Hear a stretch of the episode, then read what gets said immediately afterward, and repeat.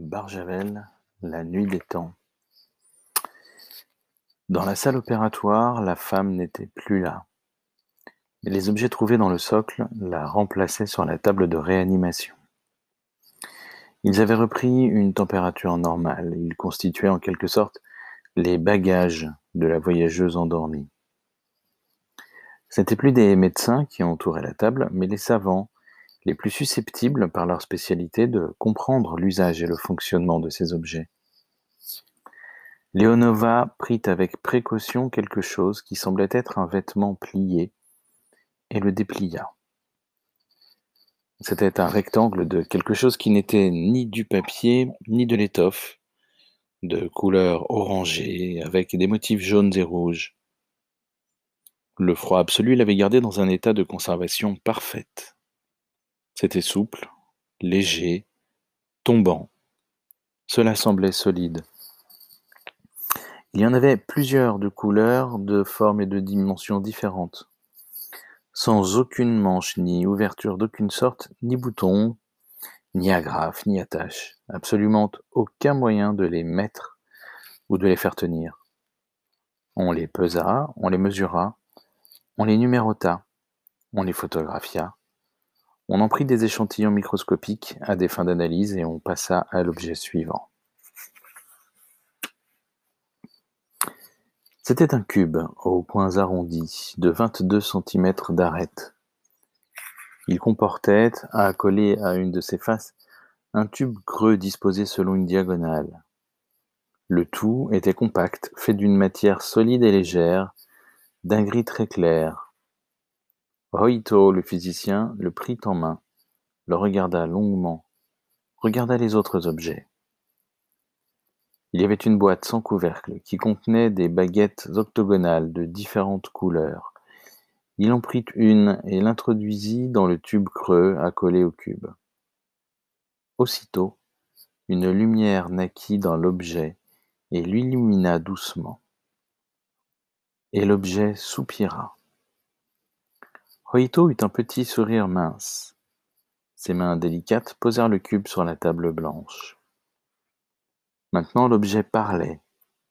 Une voix féminine parlait à voix basse dans une langue inconnue. Une musique naquit, pareille au souffle d'un vent léger dans une forêt peuplée d'oiseaux et d'étendues de harpes. Et sur la face supérieure du cube, comme projetée de l'intérieur, une image apparut, le visage de la femme, qui parlait. Elle ressemblait à celle qu'on avait trouvée dans l'œuf, mais ce n'était pas elle. Elle sourit et s'effaça, remplacée par une fleur étrange, qui se fondit à son tour en une couleur mouvante. La voix de la femme continuait, ce n'était pas une chanson, ce n'était pas un récit, c'était à la fois l'un et l'autre, c'était simple et naturel comme le bruit d'un ruisseau ou de la pluie et toutes les faces du cube s'illuminaient tour à tour, ou ensemble, montrant une main, une fleur, un sexe, un oiseau, un sein, un visage, un objet qui changeait de forme et de couleur, une forme sans objet, une couleur sans forme. Tous regardaient, écoutaient, saisis. C'était inconnu, inattendu, et en même temps cela les touchait profondément et personnellement comme si cet ensemble d'images et de sons avait été composé spécialement pour chacun, selon ses inspirations secrètes et profondes, à travers toutes les conventions et les barrières. Hoover se secoua, se racla la gorge, tout ça. Drôle de transistor, dit-il. Arrêtez ce machin. Raito retira la baguette du tube. Le cube s'éteignit et se tut. Dans la chambre de l'infirmerie, chauffée à trente degrés, la femme nue. La femme, de nouveau nue, était étendue sur un lit étroit. Des électrodes, des plaques, des bracelets fixés à ses poignets, à ses tempes, à ses pieds, à ses bras, la reliaient par des spirales et des zigzags de fils aux appareils de surveillance. Deux masseuses massaient les muscles de ses cuisses. Un masseur massait les muscles de ses mâchoires. Une infirmière promenait sur son cou un émetteur d'infrarouge. Vanouk lui palpait doucement la paroi du ventre. Les médecins, les infirmières, les techniciens transpiraient dans l'atmosphère surchauffée, énervés par cet évanouissement qui se prolongeait, regardaient, attendaient, donnaient à voix basse leur avis. Simon regardait la femme, regardait ceux qui l'entouraient, qui la touchaient. Il serrait les poings et les mâchoires. Les muscles répondent, dit Van Hook. On dirait qu'elle est consciente. Moïsov vint à la tête du lit, se pencha vers la femme, souleva une paupière, l'autre. Elle est consciente, dit-il. Elle ferme les yeux volontairement. Elle n'est plus évanouie ni endormie. Pourquoi ferme-t-elle les yeux demanda Forster. Simon éclata. Parce qu'elle a peur. Si on veut qu'elle cesse d'avoir peur, il faut cesser de la traiter comme un animal de laboratoire. Il fit un geste de balai vers les cinq personnes réunies autour du lit. Ôtez-vous de là, laissez-la tranquille, dit-il. Vanouk protesta. Le beau dit Il a peut-être raison. Il a fait deux ans de psychothérapie avec Perrier. Il est peut-être plus qualifié que nous maintenant. Allez, enlevez tout ça. Déjà, Moïsov ôtait les électrodes de l'encéphalogramme.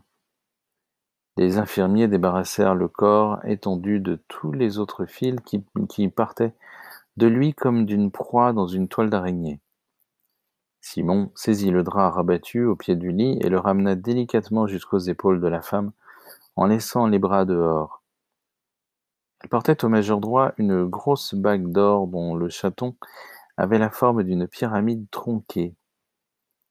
Simon prit l'autre main dans les siennes, la main gauche, la main nue, et la tint comme on tient un oiseau perdu qu'on cherche à rassurer. Le beau, sans bruit, fit sortir les infirmiers, les masseurs et les techniciens. Il glissa une chaise près de Simon, recula jusqu'au mur et fit signe aux autres médecins de l'imiter. Banouk haussa les épaules et sortit. Simon s'assit, reposa sur le lit ses mains qui tenaient toujours celles de la femme, et commença à parler. Très doucement, presque chuchoté, très doucement, très chaudement, très calmement, comme à une enfant malade qu'il faut rejoindre à travers les épouvantes de la souffrance et de la fièvre. Nous sommes des amis, dit-il. Vous ne comprenez pas ce que je vous dis, mais vous comprenez que je vous parle comme un ami. Nous sommes des amis. Vous pouvez ouvrir les yeux. Vous pouvez regarder nos visages. Nous ne voulons que votre bien. Tout va bien. Vous allez bien. Vous pouvez vous réveiller. Nous sommes vos amis. Nous voulons vous rendre heureuse. Nous vous aimons. Elle ouvrit les yeux et le regarda.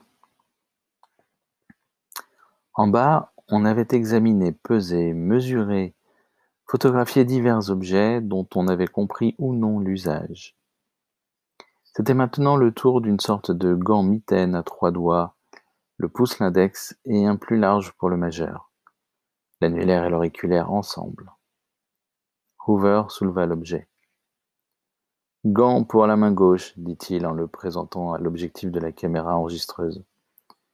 Il chercha des yeux celui de la main droite. Il n'y en avait pas. Rectification, dit-il. Gant pour manchot. Il poussa sa main gauche à l'intérieur du gant, voulut replier les doigts.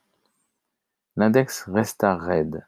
Le pouce pivota, les trois autres doigts solidaires se replièrent vers la paume. Il y eut un choc étouffé, lumineux et sonore et un hurlement. Le Roumain Ionescu, qui travaillait en face de Hoover, volait en l'air les bras écartés, les jambes tordues comme projetées par une force énorme, et allait s'écraser contre des appareils qu'il fracassa. Hoover, stupéfait, leva sa main pour le regarder. Dans un fracas déchirant, le haut du mur d'en face et la moitié du plafond furent pulvérisés. Il eut juste le bon réflexe Juste avant de faire sauter le reste du plafond et sa propre tête, il déplia les doigts. L'air cessa d'être rouge. Well now, dit Hoover, Il tenait à bout de bras, comme un objet étranger et horrible, sa main gauche gantée. Elle tremblait. A weapon, dit-il. La traductrice traduisit en dix-sept langues. Une arme. Elle avait refermé les yeux, mais ce n'était plus pour se cacher, c'était par lassitude. Elle paraissait accablée par une fatigue infinie. Il faudrait la nourrir, dit le beau. Mais comment savoir ce qu'il mangeait? Vous l'avez tous assez vu pour savoir qu'elle est mammifère, dit Simon furieux. Du lait. Il se tut soudain. Tous se firent attentifs. Elle parlait. Ses lèvres bougeaient. Elle parlait d'une voix très faible. Elle s'arrêtait, elle recommençait. On devinait qu'elle répétait la même phrase. Elle ouvrit ses yeux bleus et le ciel sembla emplir la chambre. Elle regarda Simon et répéta sa phrase. Devant l'évidence qu'elle n'avait aucune possibilité de se faire comprendre, elle referma les yeux et se tut. Une infirmière apporta un bol de lait tiède. Simon le prit et toucha doucement avec sa tiédeur le dos de la main qui reposait sur le drap. Elle regarda. L'infirmière lui souleva le buste et la soutint. Elle voulut prendre le bol, mais les muscles délicats de ses mains n'avaient pas encore retrouvé leur force. Simon souleva le bol vers elle. Quand l'odeur du lait parvint à ses narines, elle eut un sursaut, une grimace de dégoût et se recula. Elle regarda autour d'elle et répéta sa même phrase. Elle cherchait visiblement à désigner quelque chose. C'est de l'eau. Elle veut de l'eau, dit Simon, soudain saisi par l'évidence. C'était bien cela qu'elle voulait. Elle en but un verre et la moitié d'un autre. Quand elle fut de nouveau allongée, Simon posa sa main sur sa propre poitrine et dit doucement son nom. Simon. Il répéta deux fois le mot et le geste. Elle comprit. En regardant Simon, elle souleva la main gauche, la posa sur son propre front et dit Eléa.